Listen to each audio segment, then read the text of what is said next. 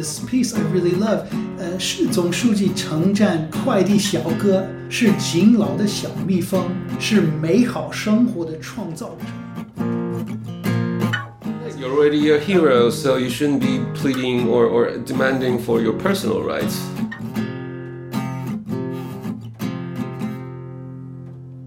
各位听众，大家好，我们今天又来到了国际摸鱼联盟 Work in Progress。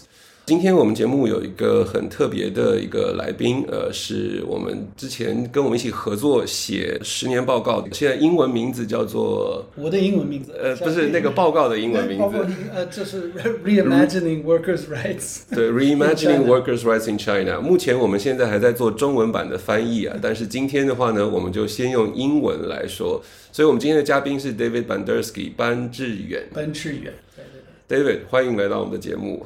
那我们今天要谈的这个是你有参与的一部分。This chapter was about bees. Why bees, and how does that connect to uh, workers' issues in China?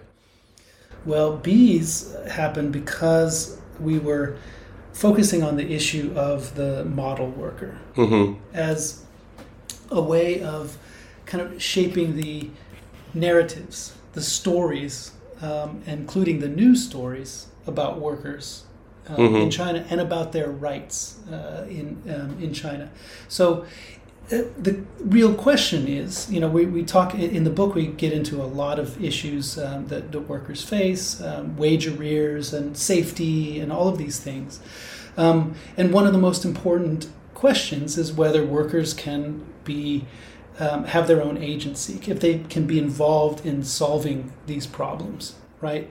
So the workers have fundamentally, we need to protect their rights. They need to have agency uh, to, to basically have some control over their own narrative, what they're about, you know, um, or respect for the relationship between the worker and the employer. It's a labor relationship. They should get paid properly for work.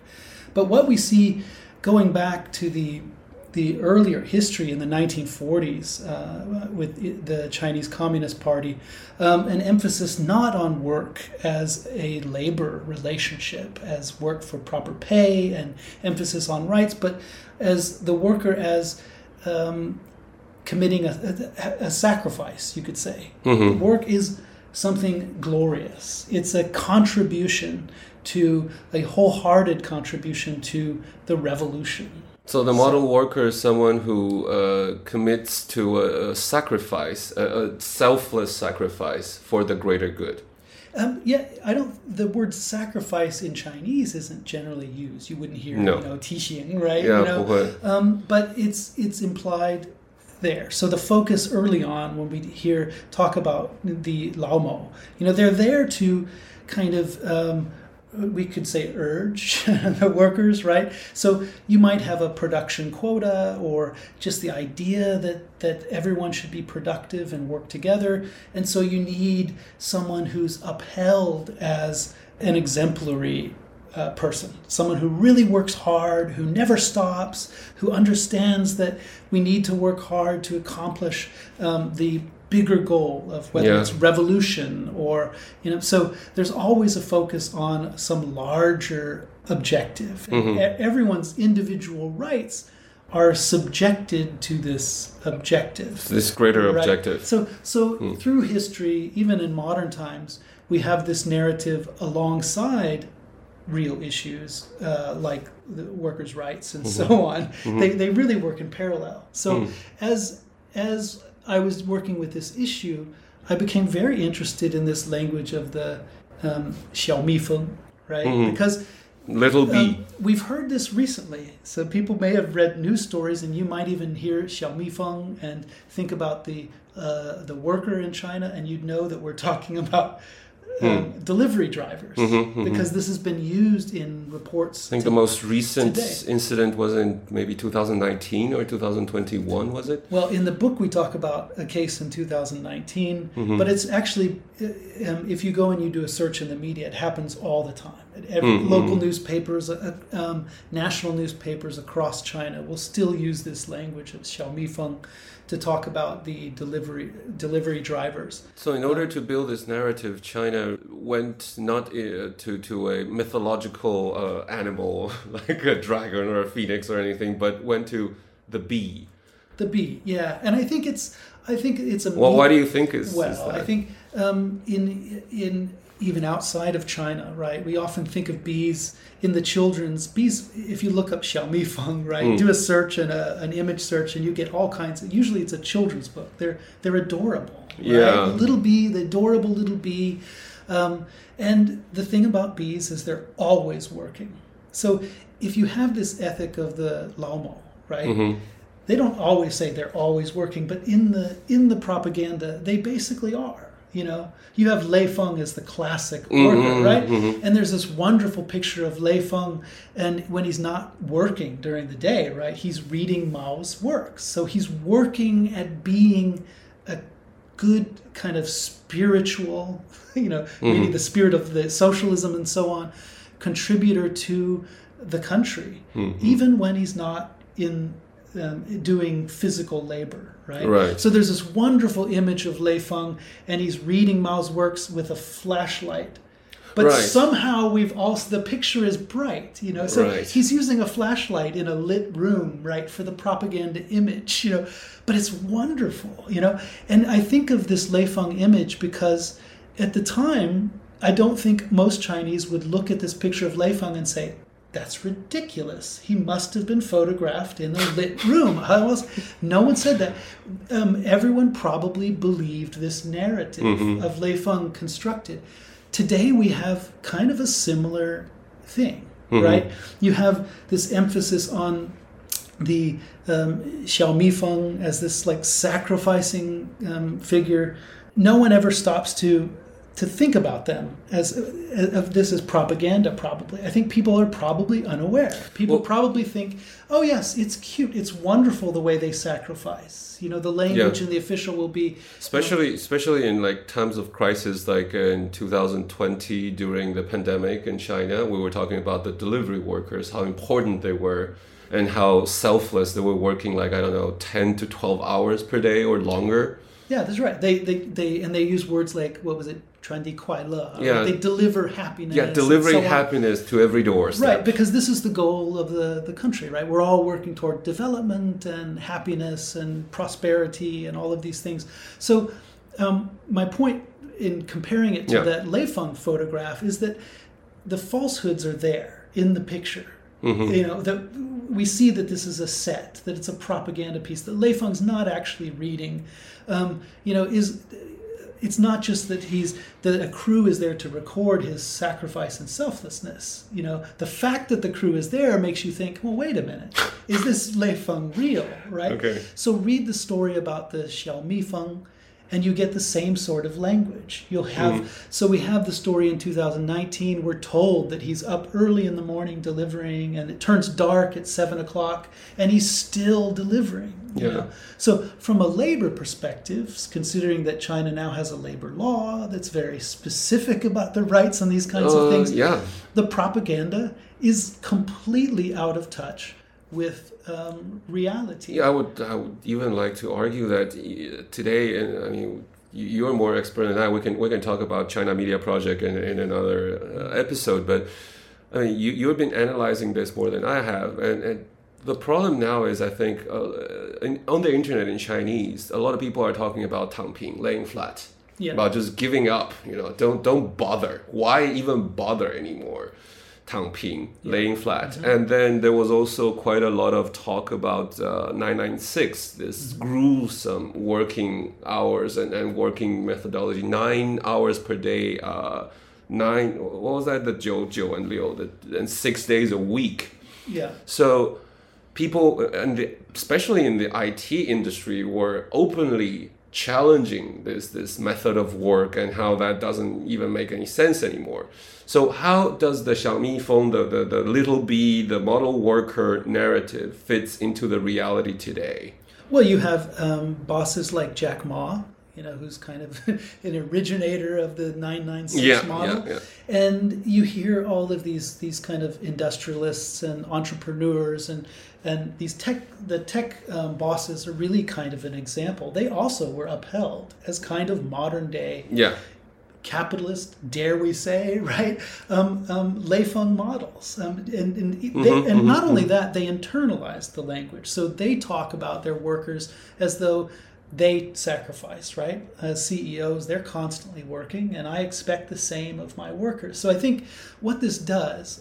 It, we could say it's a story, it's a narrative, but it's more than that because it really it really becomes internalized in the way that leaders think about work and these issues and workers' rights and what how we should work um, and what um, our lives should look like. It affects how bosses behave, you know. So so I think that's an important thing. They've internalized this kind of sacrifice mentality. You So mean that- the workers so, themselves? so that even yeah, so that um, uh, Jack Ma may hire all of these workers for, and they and they're supposed to be uh, abiding by the labor law, right?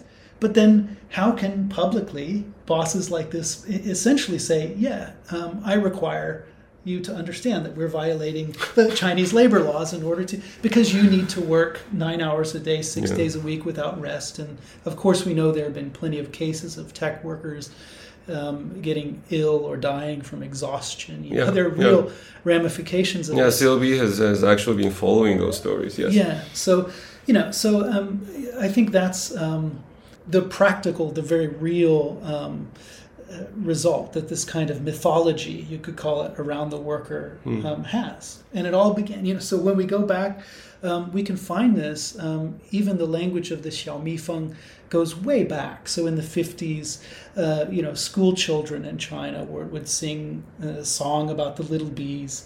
And this is engendering in the kids this idea too of, of um, that, that you should be a productive member of this collective, communal um, society, and everybody needs to work. So the idea of Tangping, you mentioned, right? That's Laying flat. totally, totally. It's the total opposite. Yeah, of yeah, this, yeah, you yeah. know, that um, and and I think in many ways it's um, it's a it's it's a rejection of this kind of propaganda. Oh, yeah. people say, look, why do I want to live like that? Why should I have to to live like that?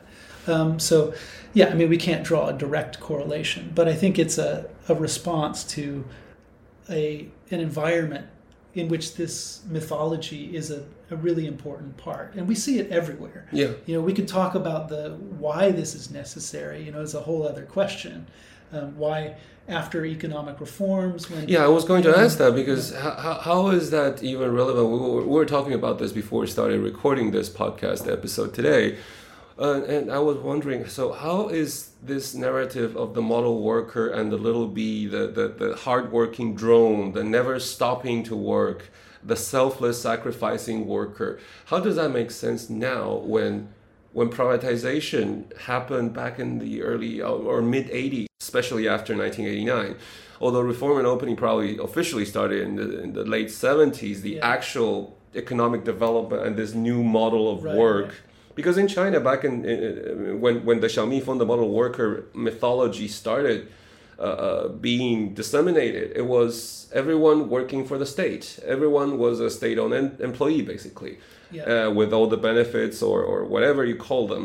But the the basic difference between reform and opening and before is that workers are now not so well protected. I mean, in Chinese they call it 农民工, which is basically uh, people from agricultural jurisdictions coming to urban areas to become workers. So they're not called 工人阶级 or or 工人 workers. They're not the workers class. Yeah. They're 农民 class. They're they're, they're actually uh, was that uh, peasants. peasant workers, or- Yeah. yeah. They're peasant workers now. So how is that even relevant today?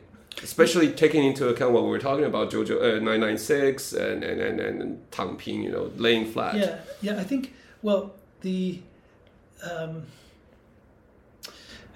there are really two aspects, two two key aspects to the model worker from the beginning. Like uh, you would say, why does the party have an idea of a model worker? What purpose does it serve? Right? To just give out awards and so no, no. There is a real purpose, and the first of the two objectives is to have these people who can serve as examples for productivity.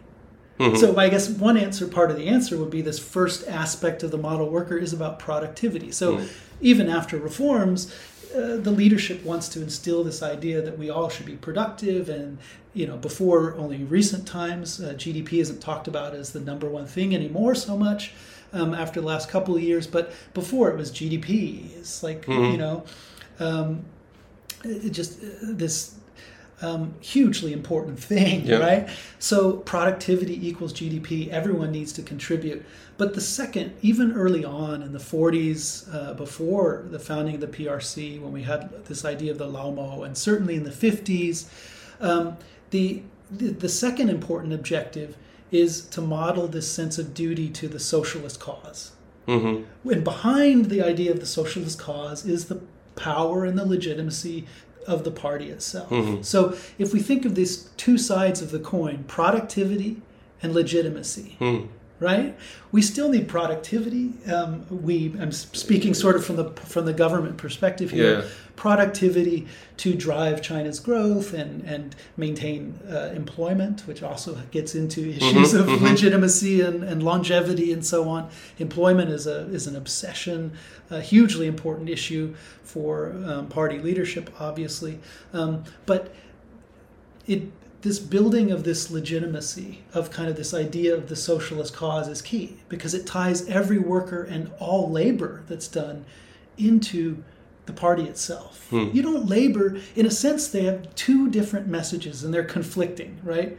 We all know kind of we're protected in, in, in, China if we're working yep. as workers for ourselves. And we're told you work a certain number of hours and you should have a safe work environment and so on.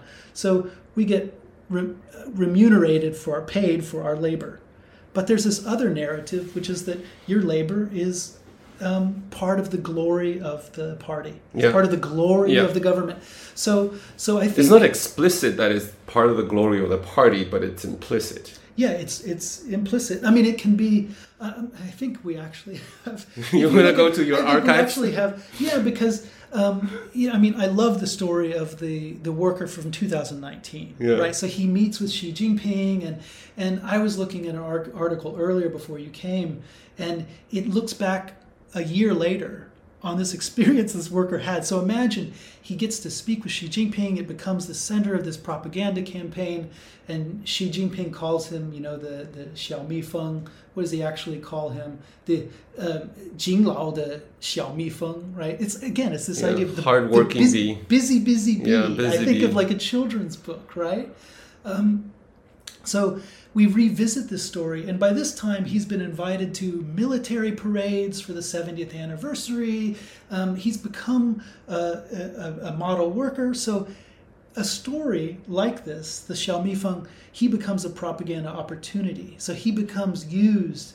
Um, his labor also yeah. as um, uh, kind of perpetuating this uh, narrative. Um, but he's still working as a delivery food delivery worker. Yeah, yeah. And there's this line in this piece I really love. Um, 呃，是总书记称赞快递小哥是勤劳的小蜜蜂，是美好生活的创造者。哦，美好生活，美好生活的创造者。Now, now why? Though we I, should if, probably if, translate for people who don't understand Chinese. Take, right. So, so um, the general secretary um, uh, praised the um, delivery worker as a hardworking small bee, um, as a creator of the good life. Right. Yeah. 美好生活, the creator, yeah. Why? You know, I think of yourself at work. You clock in, you clock out, you go to work. It doesn't matter what you do. You're a stock trader, you work for a labor organization, you you're a professor. When at what point do you see it as a legitimate goal of your labor to create the the 美好生活, like some kind of abstract idea of a glorious life? You want you want a good life. You want to pay for your home.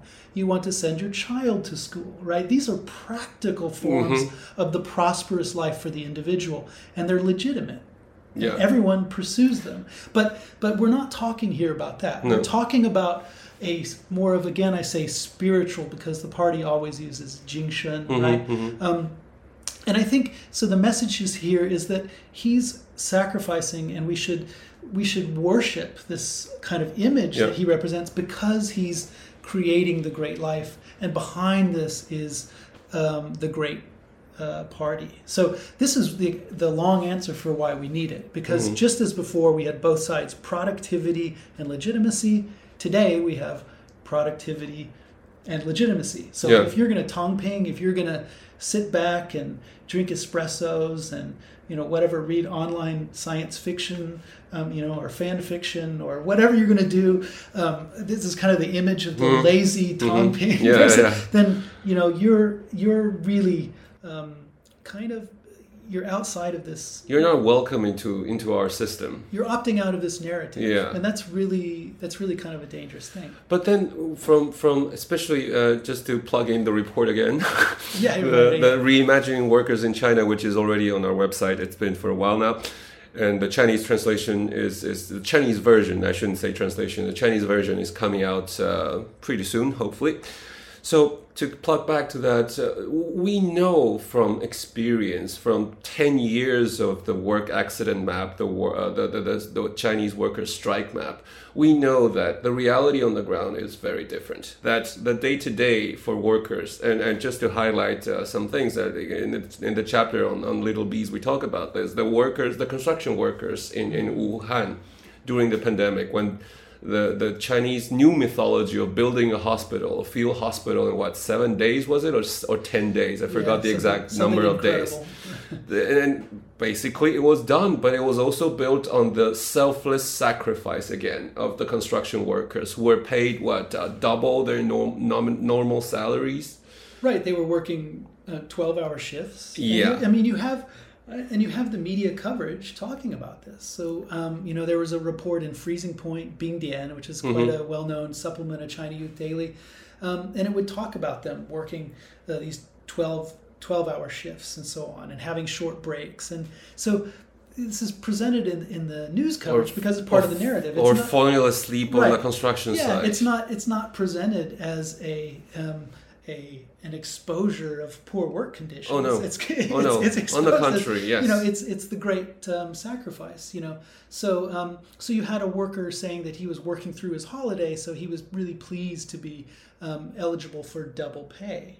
Yeah, but well- that is not even legal. Right. So someone needs someone needs to inform this poor worker, right? He's supposed he- to be paid three hundred percent. Exactly right. So um, you know this happened, and, and we talk. Um, I can't remember if it's in this chapter. It might, but we certainly deal with it in the book um, about uh, workers who were, were um, uh, not paid. You know, Yeah, after that. yeah, So- yeah, yeah. Actually, you a lot so- of them did not yeah, get so- paid at all. so the uh, you know you have an audience, a national audience, who um, they all consumed this story. They saw videos on social Yeah, media, the kind of rapid uh, videos that show the the construction of it, um, and everyone was amazed. And this was an international news story.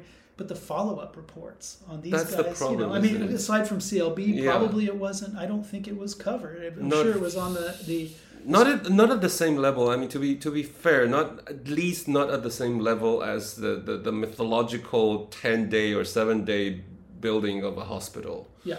Definitely not. All the unpaid salaries or or the inherent uh, construction site risk that implies having hundreds, if not thousands, of workers overworked on constant overtime Right. tired and psychologically under pressure. And how many accidents could have happened if not already happened? Exactly. Yeah. So I think I mean there were um, it was over 300, close to 400 workers, Hmm. right, who had finished on this glorious project. And this is only one of the Right. And- amazing ten day exactly. hospitals. And they were, and they were, as you said, they were, they were peasant workers, Yeah. right? So these are also migrant, migrant, migrant workers. workers. Yeah, And that's, that's they- the official they terminology. couldn't return home after because um, uh, uh, they had this quarantine. Yeah. So Yeah. they're basically locked in a facility run by this subsidiary of a state-owned construction Mm-hmm, company, right? And um, and they're pleading on social media to try to get attention to their case. You know, too because, late. You're already a hero, um, so you shouldn't be pleading or, or demanding for your personal rights, isn't right. it? But by this time, of course, the narrative moves on, mm. and we have we can focus on other heroes. So, uh, so Baipao yeah, the white right. Uh, so uh, the cloth, Dabai, the, yeah, uh, the, the, the, the, well, the Dabai is the the health healthcare, healthcare workers in hazmat suits, basically. Right. So so I mean, but they're good examples of that. So we, I mean, even during the Wuhan uh, pandemic early on, you had the nurses who were sent in, and it was a local provincial station who who filmed the nurses being shaved, their heads is being heads mm-hmm, being mm-hmm. shaved, and and it's not clear why is this um, about um, hygiene. You know why this, this doesn't happen yeah, anywhere. I, I remember vividly the shaving of of the the nurse's hair, but but not even remembering why was that even done. Right, um, and it could have been done. One answer is that it could have been done just for the visuals, and in this case, mm-hmm. in this case, it backfired because people were really angry as they saw it because mm. the women were weeping, they were hmm. crying, mm. they were miserable, and it was a kind of indignity that they were made to suffer mm. that was completely unnecessary. Hmm. So you have nurses going into a situation where they're going to be work really hard and yeah. again in violation of, of the, almost certainly of, of China's labor law and but they're treated as sacrificial yeah. and, and they're honored as um, uh, these glorious workers working for the, the good of the country and fighting so the narrative is not glory, creating happiness, a happy future. The no, narrative case, is the yeah. war against. Yeah, in this pandemic. case, is, is a wartime narrative. So they're soldiers. Yeah. So the you know the battle changes, um, but the the narrative is is still there. So it's it's really unfortunate. You know, to I mean, we can talk about all these examples, but at its base, you have this fundamental contradiction that they're respected, even glorified, yeah. to the extent that they're part of this narrative that supports the state and ultimately the power center. But they're often completely ignored and, in practice, completely disrespected in terms of their labor rights mm-hmm. because the basic, most basic things are not being done to ensure all of the things that are already laws. you yeah. know, there's plenty of good laws and regulations already um, are, are abided by. So the nurses have no voice. The nurses are the construction spoken, workers spoken have no for. voice. The yeah. nurses have no voice. The doctors, even the doctors, have little to to no voice. Right. And, and delivery workers, of course, have no voice either. Yeah. So I, I think this is the problem. The, the the other recurrent problem is that it keeps happening. As I said in, in the report, you will you will see it if you have the time to read the report. It, it's it's an amazing uh, compilation of ten years of, of experience that we've had, and and David was uh, one of the editors in this process. So if you go back to the actual experience, the reality is that because workers at, at different levels in different sectors in different industries continue to be, uh, in Chinese they say 被代表, be represented, mm-hmm. their voices are being taken away from them, their agency is being stolen from them, and every uh, not everyone, sorry, someone else or another organism, another party organ is mm. speaking on their behalf constantly and instilling the, the notion that you should sacrifice yourself or your sacrifice is appreciated and you should die happy because of that. Yeah. But the construction accident, site accidents continue to happen. Delivery yeah. workers continue to get into traffic accidents because of the algorithm and, and gruesome working conditions. And yeah. healthcare workers have been going through hell and back and back to hell again in Shanghai and Beijing. We've seen it.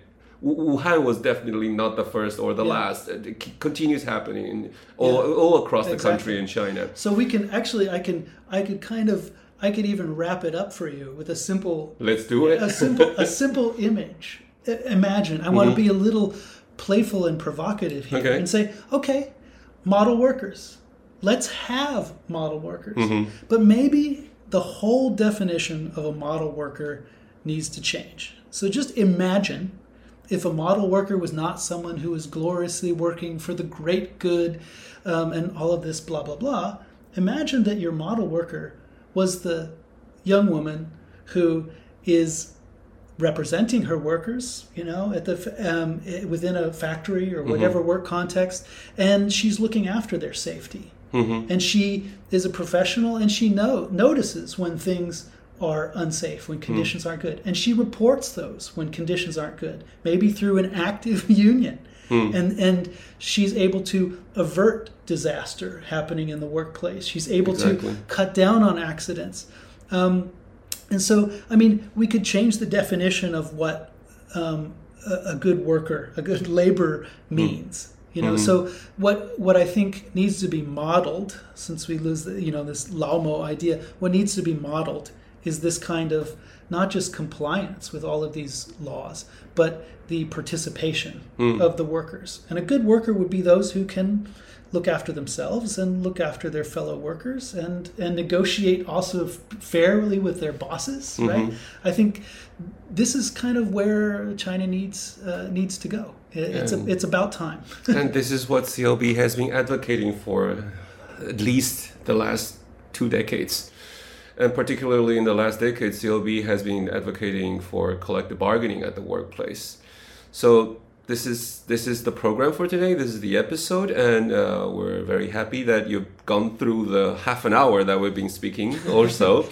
about uh, little bees and model workers in China, the evolution of this narrative and the reality, the the, the contrast with the reality in the on the ground. So. Uh, 欢迎大家 follow 我们的 social media 的不同账号，我们有 Facebook、有 Instagram，还有这个 Twitter，然后也欢迎大家上我们的网站 cob 点 org 点 hk。好，谢谢，再会。